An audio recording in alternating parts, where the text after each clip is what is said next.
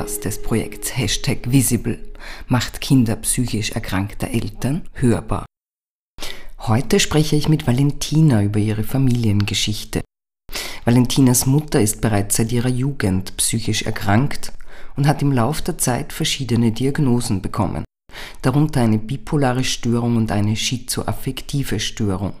Aufgrund der Schwere der Erkrankung ist Valentina nach einer dramatischen Begebenheit schon in jungen Jahren bei ihrer Großmutter aufgewachsen. Mein Name ist Nina Fuchs. Ich arbeite bei Promente Oberösterreich und bin für die Öffentlichkeitsarbeit des Projekts Hashtag Visible zuständig. Getragen und umgesetzt wird Hashtag Visible von Promente Oberösterreich, dem Verein Jojo in Salzburg und von HPE Österreich. Das Projekt richtet den Fokus auf die Kinder psychisch erkrankter Eltern und bietet ihnen ein breites Spektrum an Unterstützungsleistungen. Dazu zählen Online-Beratung, erlebnispädagogische Aktivitäten, persönliche Beratungsangebote in unterschiedlichen Regionen Österreichs und die Sensibilisierung der Öffentlichkeit für ein Thema, das trotz der Häufigkeit psychischer Erkrankungen immer noch ein Tabu darstellt. In dieser Folge des Podcasts von Hashtag Visible beschreibt Valentina im Interview, wie sie die Erkrankung ihrer Mutter erlebt, was sie widerstandsfähig gemacht hat und warum sie sich heute für ein Projekt wie Hashtag Visible einsetzt. Wie schon erwähnt, wuchs Valentina größtenteils bei ihrer Großmutter auf. An die einschneidenden Szenen der Abnahme erinnert sich Valentina noch heute. An diesem Tag war ihre Mutter besonders verwirrt. Während sie voll bekleidet unter der Dusche stand, wählte die damals junge Valentina aus Reflex eine Telefonnummer, die hinten auf dem Handy ihrer Mutter klebte. Als sie erschrocken feststellte, dass sich eine fremde Stimme meldete, legte sie aber sofort wieder auf. Was sie damals nicht wusste, es handelte sich dabei um die Nummer der Polizei. Als Valentina nach mehreren Überredungsversuchen ihrer Mutter schließlich auch noch voll angezogen in die Dusche stieg, klopfte es energisch an der Tür. Nachdem die Tür nicht geöffnet wurde, brachen die Polizeibeamtinnen schließlich die Wohnungstüre ein und fanden Valentina und ihre Mutter mit völlig durchnässter Kleidung vor. Ab diesem Moment kam Valentina in die Obsorge ihrer Großmutter. Denn das war der Augenblick, in dem für alle ersichtlich wurde, wie schlecht der Zustand von Valentinas Mutter tatsächlich war.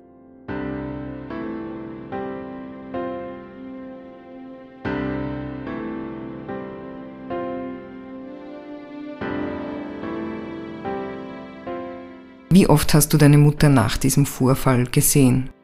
Nach der Abwicklung der Obsorge damals gab es regelmäßig Treffen. Anfangs gab es das aber nur unter Beobachtung einer Person vom Jugendamt. Ich weiß nicht, wie regelmäßig das genau war, wöchentlich oder monatlich, aber das ging ziemlich lange so. Seit der Pubertät habe ich dann eigentlich kontinuierlich Kontakt mit ihr. Wir telefonieren eigentlich alle paar Tage und treffen uns wöchentlich. Meistens ruft sie mich von anderen Telefonen an weil oft fragt sie Personen auf der Straße um ein Handy, damit sie mich eben kurz erreichen kann. Wenn sie eben gerade eine stabile Phase hat, ist der Alltag eigentlich sehr gewöhnlich. Wir tauschen uns aus und sehen uns eigentlich auch regelmäßig. Aber wenn sie gerade tendiert, in eine instabile Phase zu rutschen, dann ist das manchmal etwas anders. Man merkt das schon an ihrem Verhalten. Sie sucht eben vermehrt Kontakt mit mir, ruft mich bis zu zehnmal am Tag an. Manchmal stellt sie mir auch Essen oder Müll vor die Tür. Wie würdest du die instabilen Phasen deiner Mutter anhand von Beispielen beschreiben? Bei meiner Mutter ist es nämlich sehr wechselhaft und es beginnt auch oft schleichend. Wir sehen uns eben regelmäßig und sind demnach natürlich auch öfter in Kontakt. Manche Treffen laufen reibungslos ab, aber andere hingegen führen uns oft im Streit auseinander. Bei meiner Mutter ist es so, sie tendiert hauptsächlich manisch zu werden. Anfangs wird sie sehr sprunghaft und möchte zum Beispiel einfach während eines Spaziergangs aus dem Nichts in den Bus steigen und irgendwo hinfahren. Andere Anzeichen bei ihr sind erhöhter Redebedarf, erhöhter Bewegungsdrang, teilweise sehr langsames Reden. Oftmals merkt man auch, wenn ihre Gedanken springen und ihre Erzählungen eigentlich gar keinen Sinn machen. Sobald die manische Phase sich bei ihr verstärkt und es in die psychotische Richtung verläuft, spürt man auch sehr stark ihre paranoiden Züge. Sie denkt vermehrt, wie schlecht ihre im Umfeld liegenden Menschen sind, dass ihr oder mir eben etwas Schlechtes angetan wird. Das kann manchmal auch ziemlich weit gehen bei ihr. Während ihrer paranoiden Züge wirft sie auch oft die Handy weg. Das ist dann eigentlich ein sehr kritisches Zeichen, weil man so die Verbindung zu ihr verliert. Bei ihr sind äußerliche Merkmale eben auch oft das Tragen einer Sonnenbrille zu jedem Wetter, egal ob es regnet oder ob ein Schönwetter ist. Manchmal zieht sie sich auch merkwürdig an und nimmt auch einen Koffer mit. Wie alt warst du, als du verstanden hast, dass deine Mutter psychisch erkrankt ist? Das erste Mal so richtig wurde ich dann aufgeklärt mit zwölf Jahren von einem Verwandten, der Arzt ist. Zu diesem Zeitpunkt bekam ich, glaube ich, auch das erste Mal so richtig ihre Psychose mit, wo ich auch wusste, was das ist. Meine Großmutter hat mich oft versucht davor zu bewahren, aber ich habe doch echt vieles mitbekommen. Beispiele sind hierbei, meine Mutter stand sehr oft unangekündigt vor der Türe. Sie kaufte mir auch ständig Kleidung ein, die mir nicht passte oder die einfach nicht altersentsprechend war. Manchmal stellte sie uns auch Einkaufstaschen vor die Tür, wo sie irgendwelche Lebensmittel einkaufte. An manchen Tagen versuchte sie sogar, meine Großmutter und mich abzupassen, damit sie mit mir kurz Zeit verbringen konnte. Ich fand das damals manchmal ziemlich beängstigend und zog mich auch oft zurück. Du hast schon einige Herausforderungen skizziert, aber noch einmal zusammengefasst. Was waren bzw. sind für dich die größten Herausforderungen am Umgang mit der psychischen Erkrankung deiner Mutter? Also ich finde, die größte Herausforderung für mich war und ist auf jeden Fall das Thema, sich abzugrenzen. Es fällt mir nach so vielen Jahren immer noch so schwer, mich abzugrenzen einfach zu akzeptieren, dass man die Situation nicht ändern kann. Also dass man keine Kontrolle über die Krankheit seiner Mutter hat. Geduld und Verständnis ist auch oft ein Thema. Es ist schwer zu akzeptieren, dass die eigene Mutter gerade davon überzeugt ist, dass eben andere Personen ihr nur Schlechtes wollen. Das ist ja irgendwie so, als würde man einer anderen Person erklären müssen, dass die Wand weiß ist, obwohl die andere Person denkt, die Wand ist rot. Da ist die Frage, wer ist im Recht, welche Wirklichkeit stimmt eigentlich. Ich würde aber sagen, dass durch meine Therapie, die ich im Zuge meiner Ausbildung machen muss, immer besser damit umzugehen lerne. Es ist oft eine Herausforderung, die man sich immer wieder aufs Neue stellt, aber es ist auf jeden Fall ein stetiger Lernprozess. Was sind im Nachhinein betrachtet und auf den Punkt gebracht die wichtigsten Dinge, die du als Kind in diesem speziellen Lebensumfeld gebraucht hättest? Ich würde sagen, im Nachhinein betrachtet, mehr Liebe und Zuneigung der Familie, mehr Kind sein zu dürfen und mehr spielen. Das hängt mir oft hinten nach. Ich habe gemerkt, dass wenn man eben auch früh Verantwortung übernimmt, dass man da auch schon sehr früh verlernt, Kind zu sein. Man wird ernster und das finde ich oft sehr schade. Das ist bei mir eher kurz gehalten. Es ist sehr schwierig, diese Frage, finde ich. Du hast sehr früh Verantwortung übernehmen müssen. Hast du das Gefühl, dass du besondere Fähigkeiten, Ressourcen oder Strategien durch die schwierige Situation entwickelt hast? Ja, definitiv. Ich sage immer voll gerne, dass wenn die Nacht noch so finster sein sollte, es immer einen Stern zu finden gibt. Alles Negative bringt doch irgendwie etwas Positives mit sich, auch wenn es vielleicht nicht gleich ersichtlich ist. Ich denke, durch meine Erfahrungen bin ich doch sehr widerstandsfähig geworden ich habe früh gelernt, dass das Leben nicht so rosig ist, wie es irgendwie oft dargestellt wird. Ich habe es so durch irgendwie gelernt, mit Niederschlägen besser umzugehen, was natürlich im Leben oft einen Vorteil mit sich bringen kann. Selbstständigkeit ist auch ein Thema, ja. Dadurch, dass ich früh Verantwortung übernehmen musste, wie du gesagt hast, vor allem bei meiner Großmutter und meiner Mutter, habe ich eben vieles mitgenommen und komme eben auch eigentlich ziemlich gut alleine zurecht. Aber alles in allem glaube ich, dass wenn man Erfahrungen richtig deutet, sehr viel daraus ziehen kann. Wie heißt es so schön, was dich nicht umbringt, macht dich stärker. Wie bekannt war oder ist eure Familiensituation in deiner unmittelbaren Umgebung?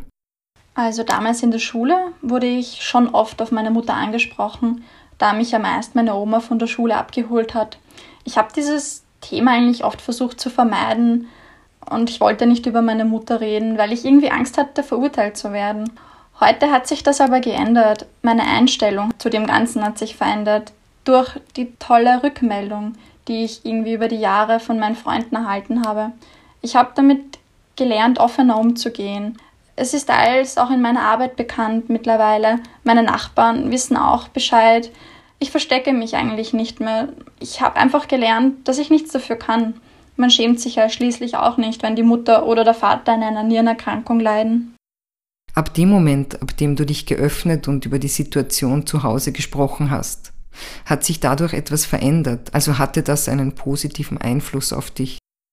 Ja, schon. Ich meine, zu Hause konnte ich nicht viel sprechen, abgesehen von meiner Großmutter. Deswegen ist das natürlich schwierig zu beantworten.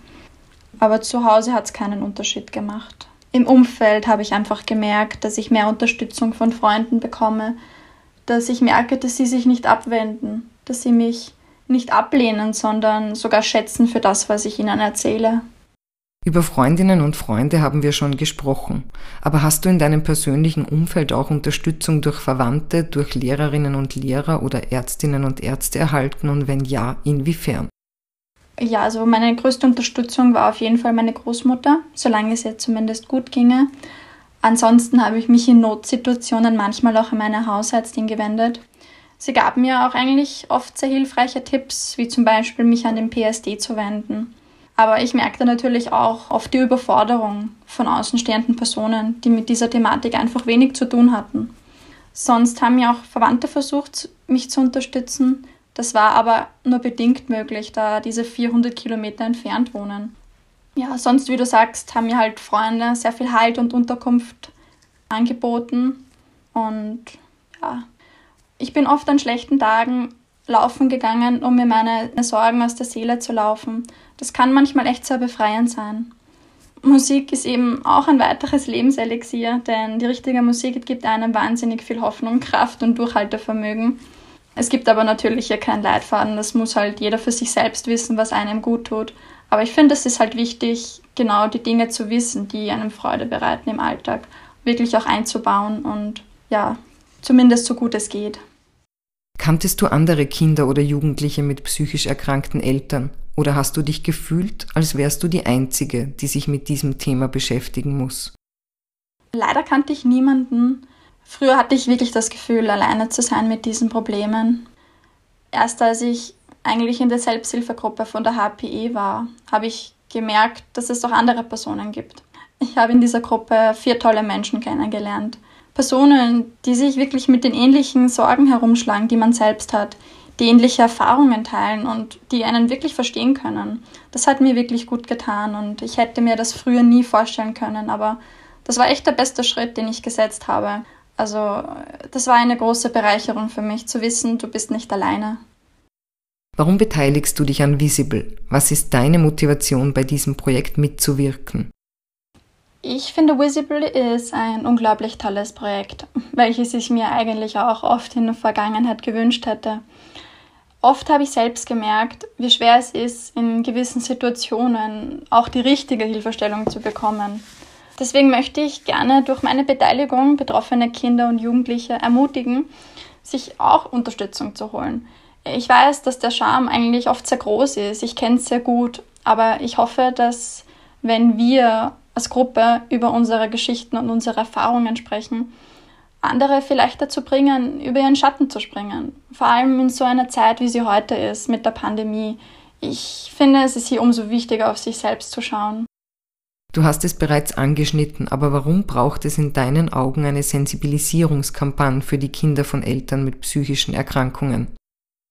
Um eigentlich sichtbar zu machen, was bisweilen oft unsichtbar ist. Ich finde, das passt sehr gut, auch vor allem zu dem Namen des Projektes, weil die Entstigmatisierung von psychischen Erkrankungen läuft ja schon seit Jahren. Man versucht Betroffenen mit unzähligen Hilfsprojekten zu helfen. Doch ich finde, was oft vergessen wird, sind eben die Angehörigen. Die haben doch oft eigentlich einen schlimmeren Leidensdruck als Betroffene selbst. Aus diesem Grund finde ich, braucht es solche Kampagnen für Angehörige, wie eben dieses Projekt Visible. Die versuchen eben Unterstützung zu bieten in Form von Online-Beratung, mehr Informationen über die verschiedensten Krankheitsbilder, die viele Personen oft gar nicht wissen, oder eben psychotherapeutische Unterstützung. Gibt es etwas, das du jungen Menschen mit auf den Weg geben möchtest, die mit psychisch erkrankten Eltern aufwachsen? Ja, sehr gerne. Also in erster Linie möchte ich allen Hoffnung machen. Egal wie schwer und hoffnungslos manche Situationen erscheinen, denkt immer daran, dass es jemanden in eurem Umfeld gibt, der euch helfen möchte. Für alles gibt es Lösungen und Wege. Ich finde, ein erster Schritt ist oft hierbei, mit einem Freund zu reden, einer Freundin, einem Lehrer oder einem Verwandten oder sogar deinen Nachbar. Wenn man auch gar nicht mehr weiter weiß vor lauter Sorgen, dann gibt es auch so tolle Organisationen wie die HPE, Jojo, Promente oder eben auch diverse Telefonhotlines. Dort gibt es, finde ich, lauter tolle, empathische, ausgebildete und erfahrene Personen, die sich Zeit nehmen für euch, die gemeinsam mit euch Lösungen suchen und euch zuhören, weil ihr nicht alleine seid und das nicht mit euch alleine herumtragen müsst.